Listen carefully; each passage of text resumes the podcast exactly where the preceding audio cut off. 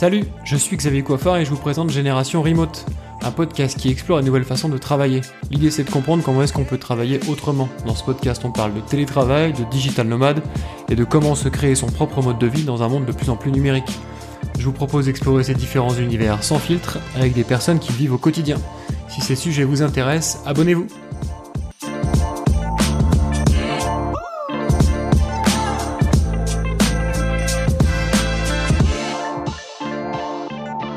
Bonjour à tous et bienvenue sur Génération Remote. Euh, Aujourd'hui dans l'épisode de Génération Remote, on reçoit Carlos Diaz. Euh, salut Carlos, est-ce que tu peux te présenter rapidement? Hola, hola. Euh, ben oui, Carlos Diaz. J'ai 48 ans. Je vis à San Francisco depuis maintenant euh, 12 ans. Et j'ai toujours été entrepreneur dans la tech. J'ai d'abord commencé en créant une agence digitale qui rentrait en bourse en 2006 qui s'appelle Imakina. Ensuite, j'ai créé un éditeur de logiciels. C'était le premier éditeur de logiciels en SaaS en France. Il s'appelait Blue Kiwi Software. On faisait de la de, de la social collaboration. Si vous connaissez Slack, ben on faisait Slack en 2006. Timing is everything. Euh, on a levé pas mal d'argent et c'est avec cette startup que je suis parti à San Francisco en 2010. Euh, j'ai revendu cette startup en 2012. Euh, ensuite, euh, j'ai créé une autre startup, cette fois aux États-Unis, qui n'a pas marché dans le domaine du gaming euh, et mobile gaming. Ensuite, euh, j'ai créé un accélérateur que tu as connu, euh, Oui. Xavier, qui s'appelait The Refiners. Et euh, je continue à faire pas mal d'investissements. Je suis business angel. J'ai fait plus de 80 investissements. Je regardais ça euh, euh, depuis 4-5 ans entre The Refiners et Diaspora Ventures, qui est mon nouveau fonds. Et maintenant, je lance une nouvelle startup qui s'appelle Uncut.fm et qui permet aux créateurs et notamment aux podcasteurs comme toi euh, de créer des NFT et de réinventer la relation avec euh, sa communauté, avec euh, avec ces nouveaux objets Web 3 NFT. Ouais, moi j'ado- j'adore ce projet, euh, ce projet Uncut pour plein de raisons. Euh, la première, c'est que tu es un podcasteur. Ça fait trois ans maintenant que, que tu animes un podcast qui s'appelle Silicon Carnet, euh, qui est coproduit par French Web. Donc euh, pour ceux qui connaissent pas encore le podcast, allez écouter, c'est hyper intéressant. Euh, c'est l'actu web de la tech euh, depuis la Silicon Valley en gros. Euh, et en fait, on a tous les podcasteurs, je crois, arrivent à peu près à la même conclusion assez rapidement, c'est-à-dire que un, c'est très difficile de savoir euh, qui nous écoute vraiment, et ce que veulent les gens. On a très peu de retours. Euh, et deux, c'est assez compliqué de monétiser un podcast aussi, ne serait-ce que pour euh, couvrir les coûts. Euh, donc il y a deux solutions pour ça. Pour la monétisation, en général, c'est soit un paywall, donc un abonnement, sinon le podcast n'est pas accessible, mais moi ça m'intéresse pas du tout, au contraire, je veux que mon podcast soit écouté par le plus de gens possible. Et deux, c'est la pub. Et euh, la pub, euh, bof, quoi, j'ai pas du tout envie de mettre de la pub sur mon podcast non plus.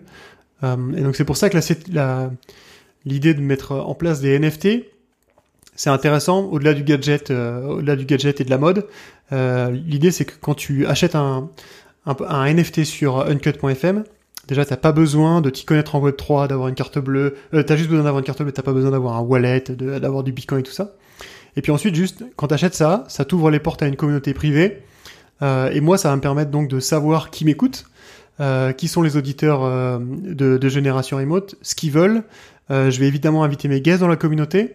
Et comme ça, euh, l'idée c'est de co-construire un peu le projet et le, et le, podcast au fur et à mesure des épisodes avec cette communauté. Et puis euh, de pouvoir discuter avec les gens qui m'écoutent, c'est euh, c'est vraiment top. Donc voilà, j'aime euh, j'aime beaucoup ce beaucoup ce projet. Et d'ailleurs, euh, au moment où sort cet épisode, vous pouvez aller sur generationremote.uncut.fm et vous pourrez acheter le premier euh, NFT Génération Remote, qui est une carte de membre euh, que j'ai choisi de faire vraiment pas cher, juste histoire de euh, de vous donner accès à, à la communauté et puis de, de discuter avec vous. Génial Ça, c'est une bonne nouvelle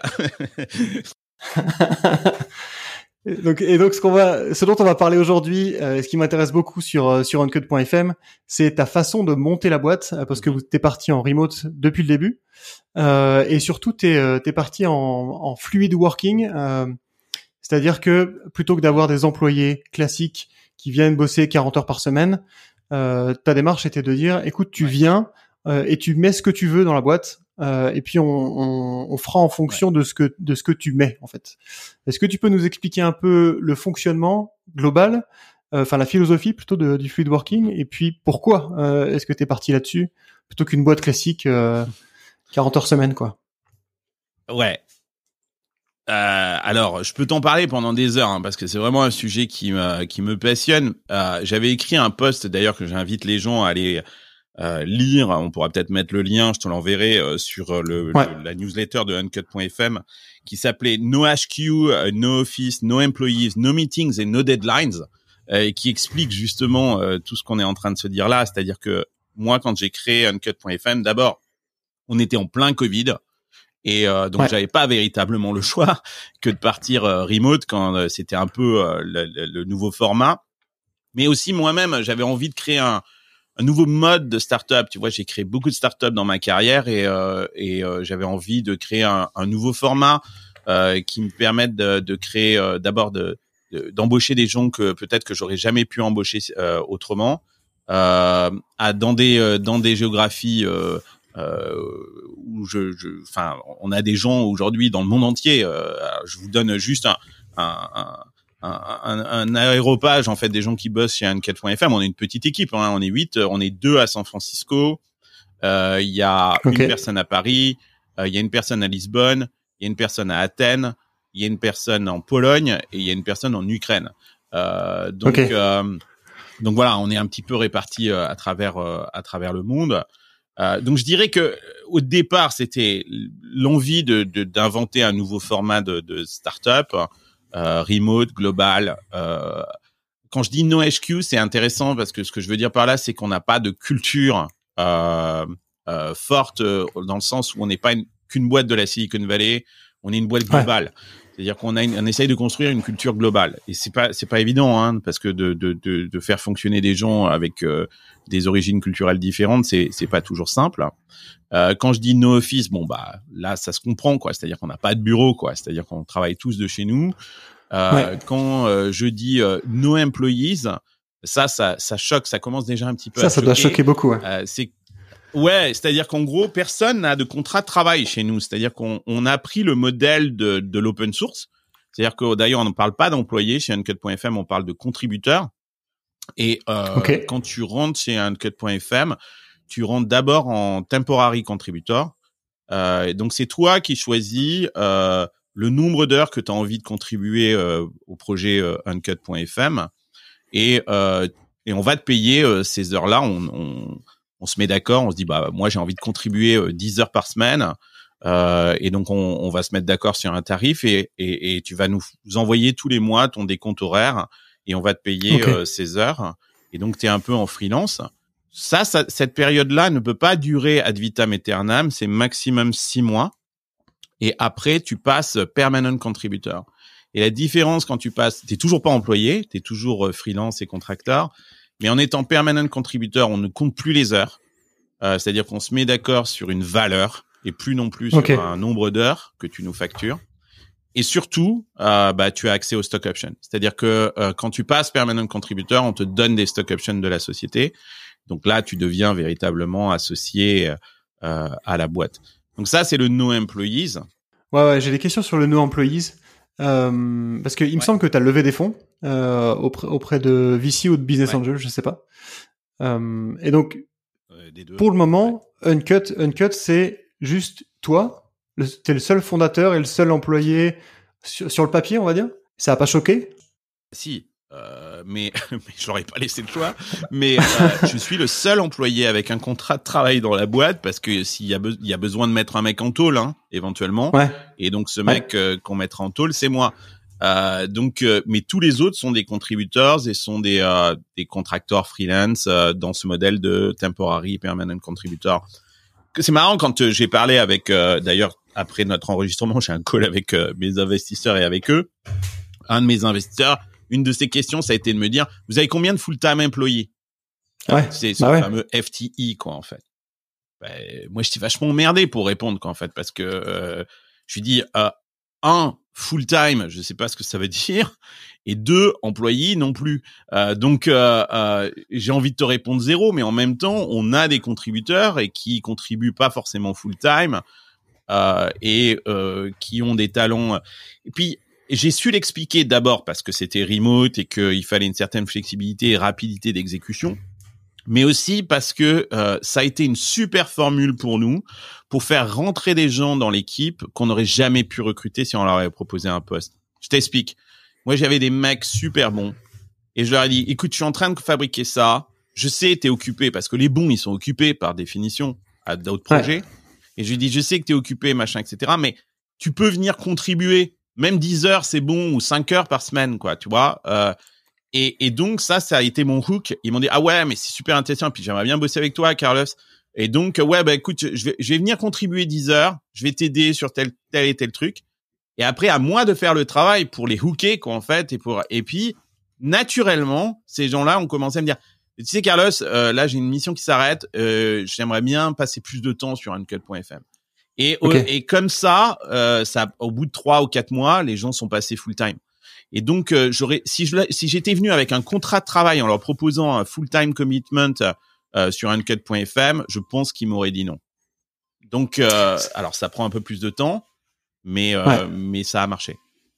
Ça, c'est hyper intéressant. Il y a une boîte que moi je, je, suis beaucoup qui s'appelle Gumroad euh, et qui fait ça aussi avec un, un, fondateur solo et qui emploie des gens et ils emploient effectivement des gens qui sont très bons, très connus dans la communauté euh, des créateurs de contenu, on va dire. Et, euh, et oui, clairement, tous ces gens-là ont des trucs à côté euh, qui les prennent quasiment euh, plein temps ou, ou trois quarts du temps, mais ils donnent 10 heures à Gumroad ou 20 heures à Gumroad, ils essayent. Et puis c'est hyper fluide parce que les gens viennent, après repartent sans, sans problème, sans problématique particulière. C'est hyper intéressant, quoi. Absolument. Et je pense que les gens, ils ont besoin de ça. Recherchent ça aujourd'hui, les gens. Hein. Et, et, ça peut être des projets. Ils ont, tu vois, j'ai des gens qui, euh, par exemple, euh, mon product designer, il est photographe. Il a besoin de temps dans sa semaine aussi pour faire ses photos. Et moi, je, moi, je trouve ça vachement intéressant d'avoir quelqu'un aussi qui a un side project. Euh, donc c'est une nouvelle mentalité aussi. Mais euh, il y, a, y, a, des boîtes qui diront non, mais tu dois être, c'est comme rentrer dans les ordres, qu'en fait. Euh, Pas du tout. Moi, avoir des gens qui ont un podcast à côté, euh, qui ont un, une passion euh, ou qui, euh, tu vois, pendant un temps, on a eu quelqu'un qui, euh, bon, il est plus, il fait plus partie de l'équipe, mais pour plein de raisons et non pas qu'on se soit fâché, mais il avait son, fils était handicapé et donc il ne pouvait pas se comiter full time. il ne pouvait que se comiter 20 heures par semaine parce qu'il avait besoin de temps pour s'occuper de son fils qui était euh, lourdement handicapé. Bah, euh, nous, ça nous cause aucun problème, ça. Quoi. C'est euh, à partir du moment où tu apportes de la valeur et qu'on a besoin de cette valeur-là, il y a aucun souci. On raisonne plus en termes de, de, de full-time employé et d'horaire. En fait, euh, on parle beaucoup de ça sur le sur le podcast de des modifications évidemment que qu'apporte le remote sur le sur le travail et, et sur l'entreprise. Et en fait, tu te rends compte que pour des entreprises qui bossent en full remote, en vrai, l'histoire de 35 heures par semaine, ça fait plus sens parce que euh, c'est du management à la tâche, euh, avec beaucoup de confiance entre les deux parties pour que ça fonctionne. Si tu commences à faire de l'hélicoptère management, c'est-à-dire à regarder vraiment si le mec est là à 8 heures et s'il part vraiment à 17 heures, ça fonctionnera pas de toute façon. Euh, et donc cette histoire de fluid working, c'est hyper intéressant. Euh, c'est un peu l'évolution, quoi. En plus que, en, en plus que, euh, rajoute à ça le fait que moi j'ai des gens sur plein de time zones. Euh, donc euh, le système d'horaire euh, ne, peut pas fonctionner. Mais tu as dit une chose truc très importante, c'est que ça implique, je pense, une nature de personne particulière. Tout le monde peut pas faire ça. Je pense que les les jeunes salariés qui débutent leur carrière professionnelle ont beaucoup de mal avec ça. Euh, ça demande une certaine maturité, avoir une peu d'expérience professionnelle pour parce que tu as besoin de t'organiser toi-même et que tu personne euh, pour te dire c'est bien, c'est mal. Enfin, si on a un Discord, moi mon mon boulot en tant que que fondateur de la boîte, c'est de mettre euh, des pouces up quoi en fait euh, sur les posts sur Discord. J'ai l'impression des fois que mon boulot c'est ça quoi en fait.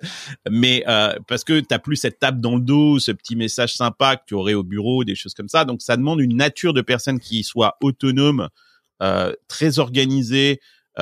et qui n'a pas besoin, tu vois, qu'on les encourage en permanence chaque fois qu'ils font quelque chose. Et puis, euh, ça demande aussi une confiance. Et cette confiance, elle se construit. C'est pas quelque chose qu'on peut déclarer. C'est pour ça qu'on a ce modèle de temporary contributor et de permanent contributor. C'est deux statuts qu'on crée. Et qu'est-ce que ça veut dire permanent contributor? Ça veut dire qu'on, ça veut dire que la confiance, elle est là, quoi, en fait, quoi. Tu vois, ça veut dire qu'on a construit cette confiance et que elle est matérialisée. Et ça veut dire qu'on va plus compter tes heures. Euh, ça veut dire que on t'associe euh, euh, au capital de la boîte, etc. Et je peux te dire que les gens, quand ils passent permanent contributeur, ils sont super, super contents, super fiers d'eux, quoi, en fait. Ouais, ça m'étonne pas. J'aimerais qu'on revienne un peu ou qu'on zoome un peu sur le sur le recrutement. Euh, comment est-ce que tu alors tu as dit qu'il y, y, a des gens que tu connaissais, euh, que tu savais qui qui prendraient pas un taf pour toi, enfin qui lâcheraient pas leur taf actuel, on va dire, mais qui étaient prêts à mettre euh, un peu de temps dans dans une cut. Mais tu disais aussi que vous étiez huit, euh, des Polonais, des Ukrainiens, des Français, et tout ça. Comment est-ce que tu as recruté euh, Et est-ce que est-ce que avoir cette organisation là, c'était un atout pour recruter tout le monde, je veux dire, ou est-ce qu'il y y a eu des frottements, enfin des. Alors la, la, la situation a beaucoup changé la situation vient de beaucoup changer là dans les 15 derniers jours, mais euh, ah. il y a un an, euh, il y a un an, c'était très très très très compliqué euh, d'avoir accès à des talents. Moi, je suis à San Francisco. Euh, le moins de développeurs à San Francisco te coûte 175 000 dollars. Euh, Donc, de toute façon, j'avais pas le choix. On a levé 2 millions, on n'a pas non plus levé 100 millions, quoi, tu vois. Donc, moi, je suis très euh, euh, cash sensitive et euh, donc j'avais besoin d'accéder à des talents. donc le remote aussi me permettait d'avoir accès à des talents ailleurs que dans la Silicon Valley qui étaient hors de prix et de toute façon les talents n'étaient pas disponibles. Dispo. Euh, Donc voilà. Je dis que la situation a beaucoup changé depuis 15 jours parce que là on est rentré winter is here et que je pense que la situation de l'emploi euh, euh, va, va va beaucoup changer et qu'il y a beaucoup de talents. il y a d'abord il y a beaucoup de licenciements en ce moment dans la Silicon Valley ce qui libère énormément de talents. Et euh, bien évidemment, il y a moins de recrutement, donc il y a, on a moins de pression sur le recrutement. Euh, moi, comment j'ai fait pour recruter euh, J'ai commencé d'abord par mon réseau, euh, mais ça n'a pas été simple. Hein. Très honnêtement, euh, pourquoi? Parce qu'on était dans une phase d'euphorie. Et tu sais, quand tu es dans une phase, dans un bull market, quand t'as euh, quatre mecs talentueux, bah, ils font quatre startups quoi, et ils se mettent tous les quatre à recruter.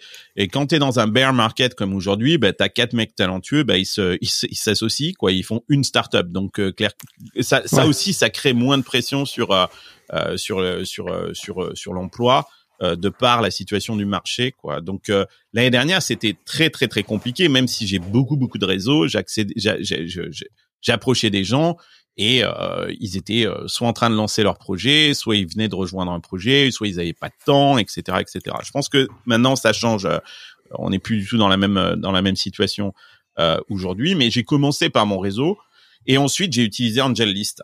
Euh, la, la, plateforme de okay. AngelList de recrutement où j'ai posté des annonces. Alors garbage in, garbage out, hein, très honnêtement, beaucoup beaucoup beaucoup de déchets. Euh, avec quelques scams d'ailleurs là-dedans. Euh, bon, j'ai jamais été au bout du process, donc je comprends pas trop l'histoire de ce scam euh, sur Angel List. Hein. Euh, mais mais j'ai trouvé, j'ai trouvé avec Angel List mon lead développeur en Pologne, Pavel, qui est un mec absolument incroyable. Et j'ai trouvé Roman qui à Paris. Euh, et Andri, je le connaissais euh, déjà, qui est en Ukraine. Euh, mais voilà, c'est par capillarité. Et puis, euh, quand tu recrutes des bons, généralement, ils connaissent d'autres personnes. Donc, c'est moi, je j'invite vraiment les gens chez moi à, à, à aller chercher. Et puis, j'ai fait un truc. Tiens, ça, ça peut t'intéresser. C'est que on a pris Charlotte. qui était à Athènes, qui est une fille absolument incroyable, qui voulait se lancer dans le UI UX et qui ne connaissait strictement rien et euh, on l'a pris en stage en mode intern, donc elle était même pas euh, temporary contributor, elle était vraiment intern chez nous. Elle, a, elle s'est formée, on lui a donné le temps. Et euh, tu vois, il y a bah, ce mois-ci, c'est-à-dire euh, euh, neuf mois plus tard, euh, elle devient permanent contributor. Et elle, elle est, elle est une super UI UX designer junior, mais super ouais. UI UX designer. Donc ça veut dire qu'on a aussi formé nos gens. Tu vois, dans le délire, moi je leur ai dit, ben, viens contribuer. Euh, tu vas peut-être passer pas mal d'heures. Euh, tu vas peut-être pas être payé beaucoup, mais on va te laisser du temps et on va te former dans ce modèle-là. Et euh, bah, si tu arrives à te former, et euh, Nico, qui est le product, lead product, le, notre senior product designer, l'a beaucoup aidé. Ben, il en a fait une UI UX designer en neuf mois. Et, euh, et on est super content de l'avoir aujourd'hui, quoi. Donc ça, c'est intéressant parce que j'ai l'impression que c'est un peu contradictoire avec ce que tu m'as dit au début et ce qu'on entend d'ailleurs aussi souvent sur ce podcast. On en parlait euh, dans les, un épisode précédent mmh. avec le général manager de Finom qui disait que lui, il était en remote et ouais. que euh, il, ne, il ne, ne, recrutait pas de, de juniors jamais. Il recrutait ouais. que des seniors, des mecs avec déjà beaucoup d'expérience parce qu'ils sont ils sont plus faciles à manager. Enfin, ils se managent tout seuls en gros. Mmh. Euh, et, et, là, donc j'ai l'impression que tu m'avais dit ça au début de l'épisode, et maintenant ouais. tu me dis qu'en fait t'as pris des, un, une stagiaire, ce qui est assez intéressant. Alors attends, elle est stagiaire, mais elle est pas junior. C'est pas une fille qui a 20 ans. Hein. elle a bossé avant, euh, elle sait ce que c'est que travailler, euh, etc. Sauf qu'elle n'avait jamais fait du UX. Tu vois, c'est différent. Mais je suis, euh, ce qui, ce que je pense qui est compliqué, euh, c'est euh, travailler dans une boîte. C'est quand tu sors de l'université, tu sais pas comment ça se passe, la relation. C'est quoi un meeting? C'est quoi une deadline? C'est quoi un boss? tu vois et, et, et, ça, quand tu es tout seul derrière ton écran, avec dans ton petit appart avec ton coloc euh, euh, qui lui non plus sait pas, euh, bah, c'est très difficile à apprendre quoi ça. Donc c'est ça, c'est ce genre de personnes. C'est pour ça que j'invite les gens qui sortent juste avec un diplôme d'aller faire un petit peu un, un, deux trois ans quoi, tu vois, même même peut-être moins, euh, tu vois, dans une boîte et comprendre ce que c'est qu'une machine à café dans une boîte et et un boss et et, et qu'est-ce que c'est qu'une start-up, etc., etc. Parce que ça, c'est difficile en remote de l'apprendre, de le comprendre. Ok, ok. Donc pour toi, junior, c'est presque plus jeune qui sort de l'école que quelqu'un qui est en reconversion professionnelle, quoi, en fait. Exactement. Charlotte a été en reconversion. non pas qu'elle soit âgée, hein, parce que Charlotte, elle a moins de 30 ans, mais euh, c'était pas son premier taf. Elle a, elle doit avoir 26 euh, ans, quoi, tu vois, ou un truc comme ça. Ok. Donc, euh, elle travaillait dans, dans l'hôtellerie avant. Euh, donc, euh, tu sais que le management, elle sait ce que c'est, quoi. Tu vois ce que je veux ouais, dire? Elle pas. et bosser, elle sait ce que c'est. Donc, euh, ça, il n'y a pas de problème, quoi. Ok, donc tu disais que tu avais des gens donc à Athènes, en Pologne, en Ukraine, et que toi tu es basé à, SF, à, Lisbonne. comment est-ce que tu gères, pareil, le décalage horaire, ça fait partie des, des, des sujets récurrents sur ce podcast. comment est-ce que, est-ce que vous êtes complètement en asynchrone ou est-ce que, parce que tu disais aussi que vous n'avez pas de meeting, donc j'imagine que vous êtes, vous essayez d'être le plus possible en asynchrone. Est-ce que tu peux m'expliquer un peu comment tu gères, euh, comment tu gères ce décalage horaire, qui est de 9 heures avec SF Qui est de 9 heures. Euh, donc nous on a fait le choix d'avoir l'équipe produit en Europe qui est à peu près sur la même time zone à une heure près, ok entre Lisbonne et l'Ukraine, euh, qui sont les deux. Euh, voilà, donc l'équipe produit elle est à peu près sur la même time zone et ça je pense que c'est important. Par contre l'équipe marché, c'est pas tout à fait vrai parce que le deuxième mec avec moi ici à SF, c'est notre, c'est mon Web 3 architecte et euh, il, il, est ici à SF parce que, euh, mais mais le marketing et là je suis en train de recruter deux personnes sur le marketing en growth et en et en bizdev euh, sont sont aux États-Unis parce que notre marché il est américain. Donc on a effectivement ces deux time zones. Après comment est-ce qu'on fonctionne? Euh, je crois que les développeurs, ils ont quand même un stand-up meeting entre eux, quoi, en fait, tous les jours. Euh, je pense que, je pense que ça, ils le font. Je sais, tu vois, je dis je crois parce que j'en sais rien et je m'en fous un peu, quoi. Tu vois ce que je veux dire. Mais euh, c'est leur sauce à eux, quoi. C'est leur sauce à eux. Euh, quand je veux dire qu'il n'y a pas de meeting, c'est c'est pas totalement vrai. C'est-à-dire qu'il n'y a pas de meeting euh, imposé par la boîte. Euh, donc en gros, euh, comment est-ce qu'on fonctionne? Il y a un town hall tous les jeudis matins, qui n'est pas pour moi un meeting, qui est juste un événement. Euh, tu vois, c'est la différence. C'est euh, voilà, on se réunit une fois par semaine. Je peux t'expliquer si tu veux, si ça t'intéresse. Je peux expliquer aussi qu'est-ce que c'est un town hall. Carrément, carrément, ça m'intéresse. Donc, donc on se réunit et euh, bon bah, les cinq premières minutes, c'est salut, comment ça va euh, Tiens, t'as bronzé, quoi, grosso modo. Euh, ouais. mais euh, après ça, on fait ce qu'on appelle les praises, c'est-à-dire que grosso modo, on laisse tout le monde va féliciter quelqu'un d'autre dans l'équipe pour un truc qu'il a fait pourquoi? Parce qu'en remote, tu vois pas ça. Tu vois pas ce qui se passe, quoi, en fait. Et donc on a, on commence, ça, ça dure quand même 10-15 euh, minutes. Hein. C'est-à-dire que machin va dire ah bah moi j'ai bossé avec Andri, euh, putain c'était vraiment génial, il nous a bien dépatouillé sur tel et tel truc, machin. Et ça tu l'aurais jamais vu euh, quand en remote. Donc on fait ça, ça on appelle ça praises. Et pendant euh, 10 minutes, un quart d'heure, euh, bah chacun lève la main et dit bah moi je voudrais féliciter Charlotte pour ça, Nico pour ça, Pavel pour ça, etc. etc. Donc ça, ça met en surface plein de choses qui se passent et que tu verrais pas forcément. Ensuite, euh, j'ai euh, moi 5-10 minutes où j'explique les gars les high level priorities. En fait, qu'est-ce qui est important pour redonner du sens à ce qu'on est en train de faire et pourquoi est-ce qu'on est en train de le faire. Et ensuite derrière, on a généralement alors nous on n'a pas de product owner. Tout le monde est product owner qu'en fait dans la boîte. Donc on a un modèle, de, on utilise le modèle de Apple qui est DRI, qu'en fait Directly Responsible Individual. Donc ça veut dire qu'il y a des product stories et tout le monde peut prendre la responsabilité d'une story. Et donc là, euh, c'est les DRI qui expliquent à l'équipe, euh, généralement qui font des démos de, de, de, leur story quand ils arrivent à la fin de leur story, qui s'apprêtent en fait à la pousser. Et on finit euh, le town hall par un truc que tu connais qui s'appelle le Glad Sad Mad. Donc là, qui est beaucoup plus perso, où grosso modo chaque individu dans la boîte va dire est-ce que cette semaine est-ce que t'es glad, est-ce que t'es sad ou est-ce que t'es mad? Et bien évidemment, tu expliques pourquoi. Et c'est pas forcément pour des raisons professionnelles. Ça peut être pour des raisons tout à fait personnelles. Je suis sad parce que j'ai un copain qui est malade, tu vois, machin, etc. Et ça, ça permet aussi de découvrir un peu euh, bah, qu'est-ce qu'il y a dans le pas simplement dans la tête, mais aussi dans le cœur des gens, quoi, tu vois. Attends, euh, sa, sa, mère est sa mère est malade, donc euh, tu vois, je vais m'ajuster, je vais pas non plus lui, euh, tu vois, lui en demander trop, tu vois, machin, des trucs comme ça. Et donc ça, voilà, ça, ça dure une heure et demie. Ok. C'est c'est tout. Et ensuite le lundi, il y a le product. Ah, après, on a que des comités, c'est-à-dire n'importe qui peut créer un comité dans la boîte sur un thème, un sujet. Euh, chaque la, présence n'est pas obligatoire, les gens viennent ou ne viennent pas, quoi, en fait. D'ailleurs, si personne ne vient, ça veut dire que peut-être que ton comité ne sert à rien. Et donc généralement les comités s'arrêtent tout seuls, quoi. En fait, euh, voilà. Donc on avait un comité sur le remote work, on avait un comité sur euh, euh plein de sujets sur le Web 3 quand on a commencé sur le Web 3 et puis là il s'est arrêté parce que tout le monde est ça y est a compris euh, ce que c'était que, que le Web 3. Donc et ça chacun peut lancer ses propres comités. Et le lundi matin on a les product stories qu'en fait où bah, on choisit qu'est-ce que les product stories, c'est quoi? Il y a un, un, problème à régler avec un scope qui est proposé. Les DRI disent euh, in deadline. Euh, les DRI disent soit je change le scope, soit je change la deadline, ou alors euh, tout va bien et je respecte le scope et je, je maintiens la deadline. Donc on on a on a ça le lundi pour euh, euh, faire le point sur les product stories en cours et et lancer de nouvelles stories. Et puis les gens lèvent la main en disant bah moi je vais je vais je vais prendre le DRI là-dessus qu'en fait si personne lève la main, c'est moi qui, euh, qui moi qui dit euh, c'est toi euh, Xavier quoi en fait.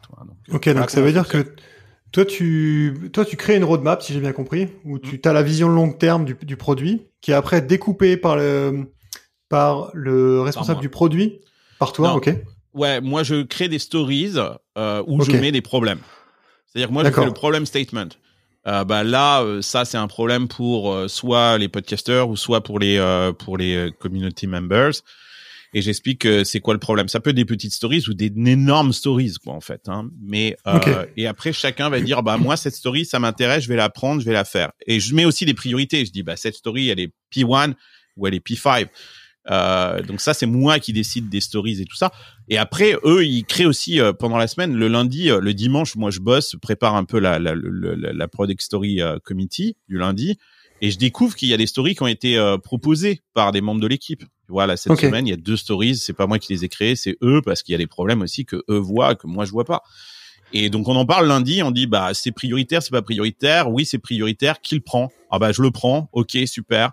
Euh, quand est-ce que tu peux livrer ça? C'est toi qui choisis ta due date. Tu choisis le scope.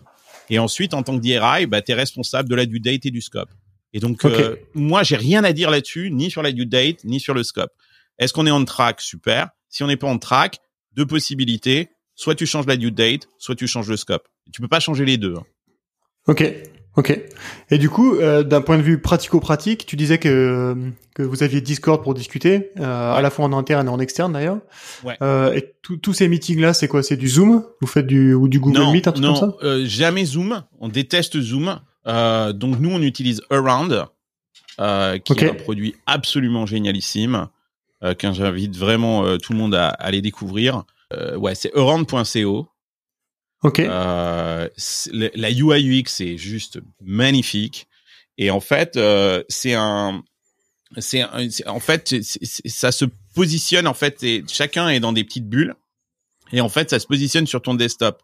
T'es pas enfermé dans une salle, quoi, comme dans Zoom. Ok. Donc tu peux continuer à travailler. Et il y a plein, plein de trucs super géniaux. Tu peux balancer des gifs, tu peux balancer des images t'as des euh, t'as un wiki pour collaborer euh, euh, à plusieurs quoi en fait dessus c'est génial le produit est gratos en plus quoi et il y a la cam? t'as la cam ou pas? Il y a la cam, il y a la cam, bien sûr. Il y a la cam, ok, ok. Il y a la caméra, il y a voilà, tu peux balancer des sons. quand quelqu'un annonce quelque chose, tu peux faire un feu d'artifice en background avec avec le son, etc. Enfin, c'est vraiment très ludique et ça donne énormément de vie au meeting, quoi. Donc nous, on n'utilise que Orange. Il n'y a pas de, on n'utilise jamais Zoom, jamais. Ok, et donc du coup, euh, si je comprends bien ta semaine type, le lundi, tu as le, le, la, la, la session sur euh, la, la, gestion des priorités et des stories. Ouais. Le jeudi, vous avez le truc un peu informel, Le temps. euh, ouais. le town hall, et vous avez d'autres euh, rituels comme ça, ou peut-être même, est-ce que vous faites aussi des trucs à plus long terme, des get-together, des trucs comme ça? On a euh, tous les. Alors bon, là maintenant c'est un peu compliqué avec euh, avec la guerre en Ukraine parce que comme on a des mecs en Ukraine et qui sont fermés euh, Ouais. dans leur pays, euh, on avait l'habitude, on en a fait, on en a fait qu'un, mais euh, notre objectif c'était que tous les quatre mois on fasse un, on fasse un- une retreat.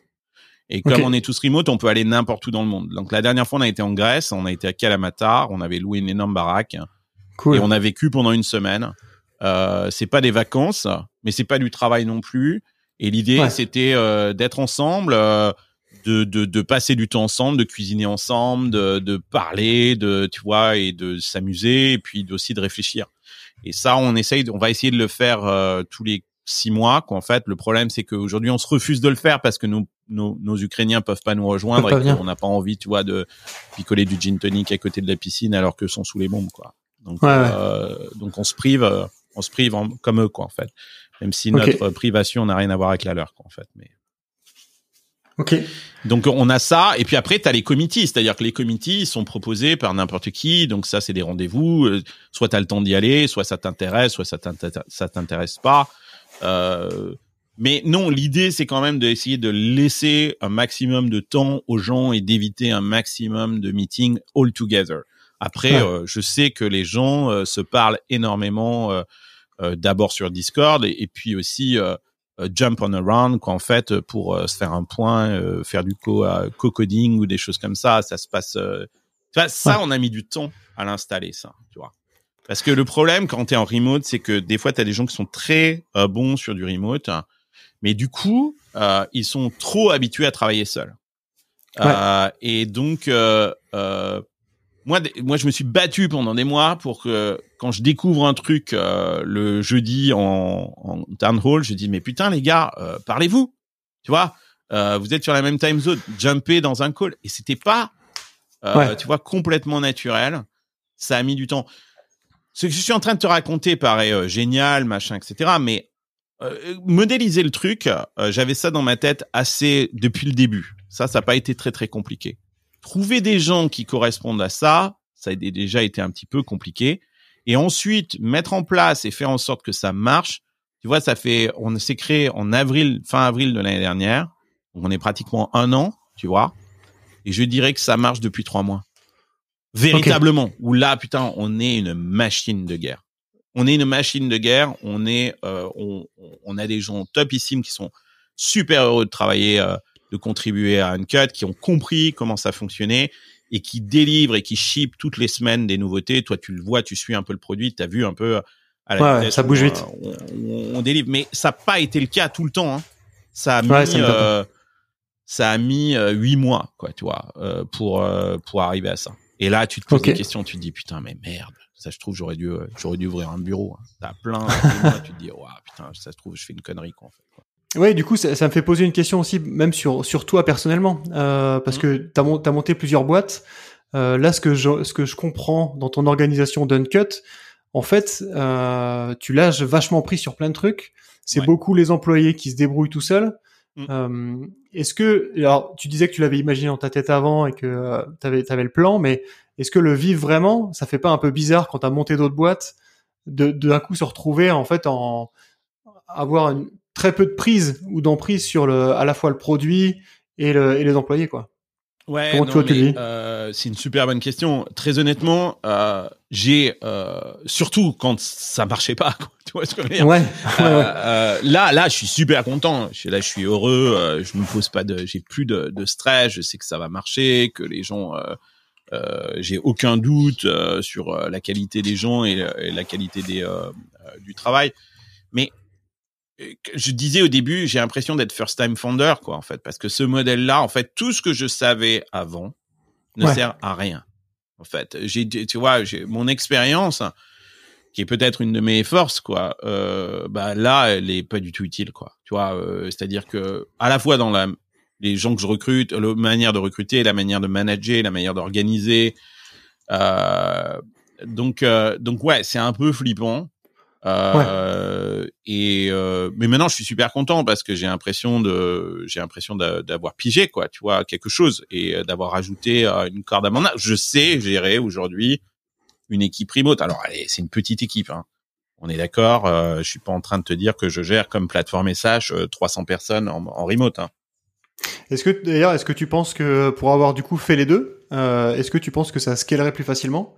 Ou que ou est-ce que vous est-ce que tu penses déjà à, à scaler le truc, à dire comment est-ce que je fais pour passer de 8 à 15 ou, ou à 30 ou est-ce que pour l'instant pas trop?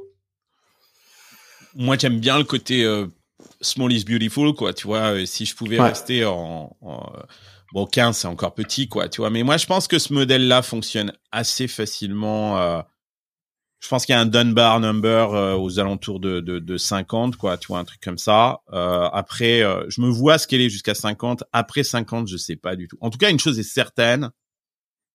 à l'heure où je te parle aujourd'hui, je, je n'imagine pas une cut.fm avec des bureaux et, et travailler en mode en mode localisé, quoi. Ça me paraît ouais. ça me paraît impossible quoi tu vois euh, je, même sur un plan culturel quoi tu vois euh, donc euh, mais mais je sais pas hein, ça se trouve on se reparle dans un an et et j'aurai des bureaux et, et voilà quoi donc j'en sais rien mais pour l'instant non en fait quoi bah après, moi, moi, il y a un truc que j'ai beaucoup retenu de The Refiners que tu disais tout le temps, c'était le global from day one.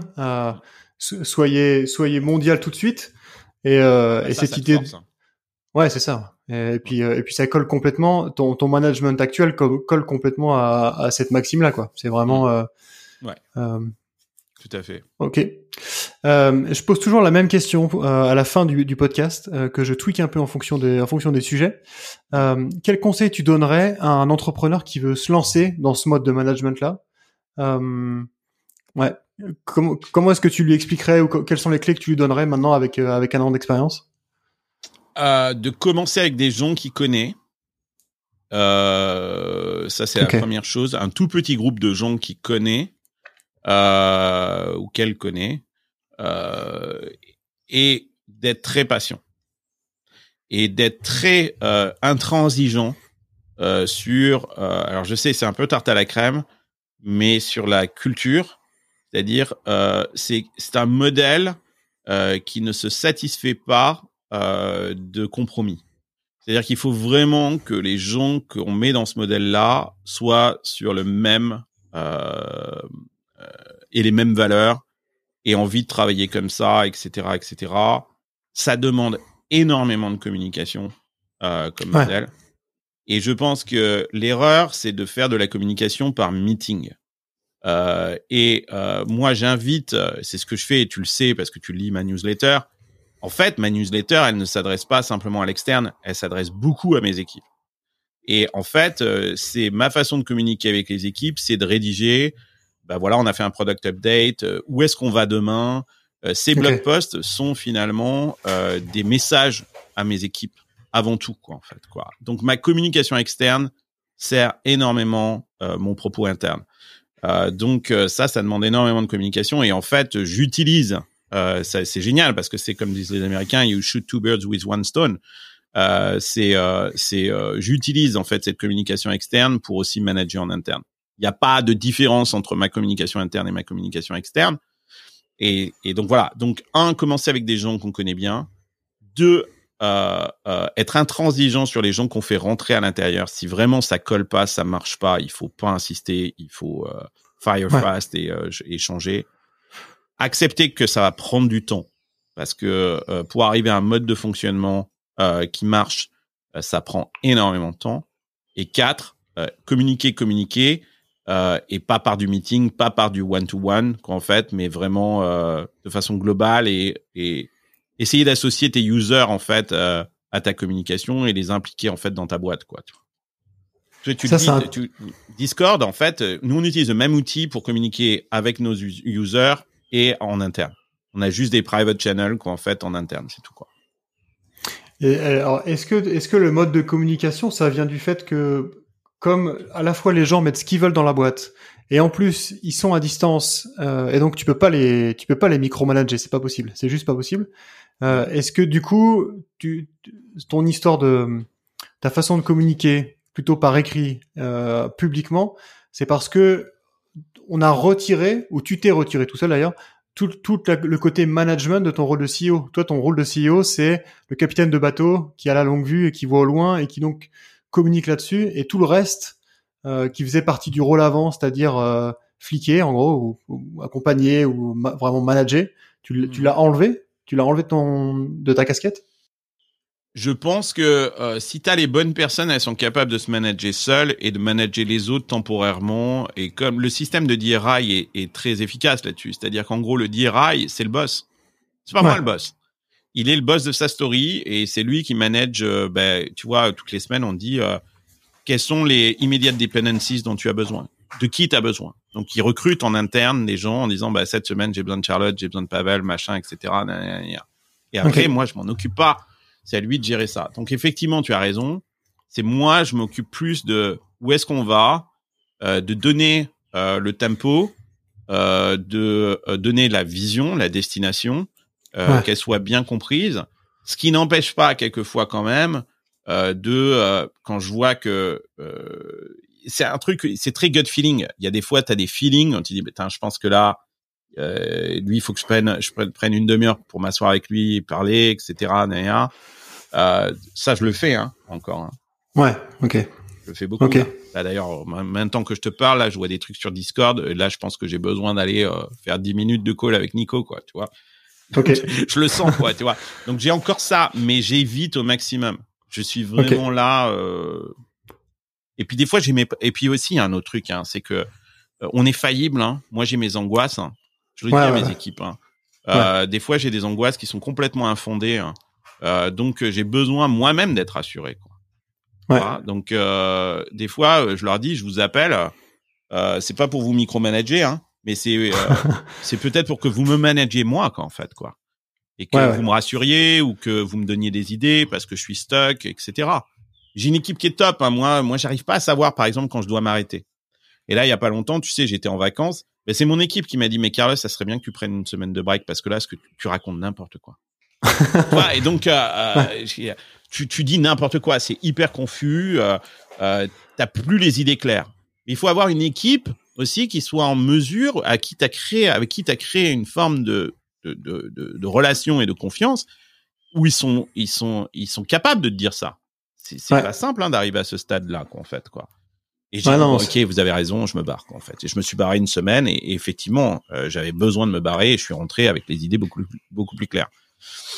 Ouais, c'est, c'est vraiment, euh, c'est vraiment super intéressant comme mode de fonctionnement. Euh, j'espère qu'on verra plus de boîtes qui, qui, partiront en, qui commenceront en fluid working. Je dis ça parce que moi, quand, euh, je, ah, mais je suis complètement biaisé parce que en fait, pour moi, euh, c'est devenu complètement naturel. Je n'imagine même pas une boîte fonctionner autrement. Tu vois, je suis passé complètement de l'autre côté de la colline.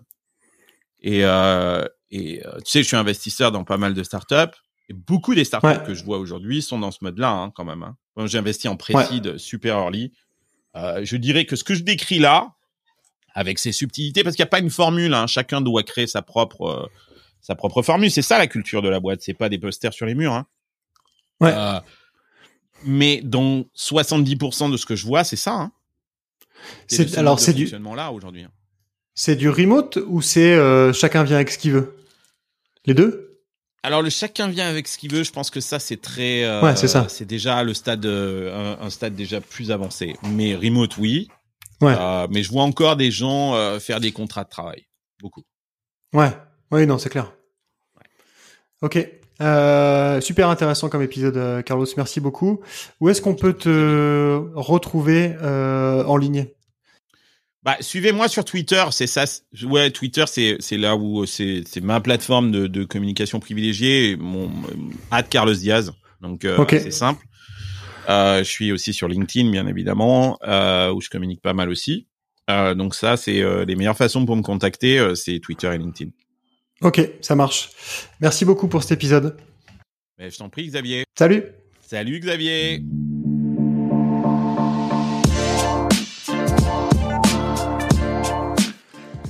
Merci d'avoir écouté Génération Remote. Si cet épisode vous a plu, n'hésitez pas à le partager autour de vous et sur vos médias sociaux, c'est ce qui m'aide le plus. Et si vous voulez rejoindre la communauté et soutenir le projet, vous pouvez aller sur générationremote.cut.fm et acheter un NFT. Le prochain épisode sort dans 15 jours, d'ici là, portez-vous bien.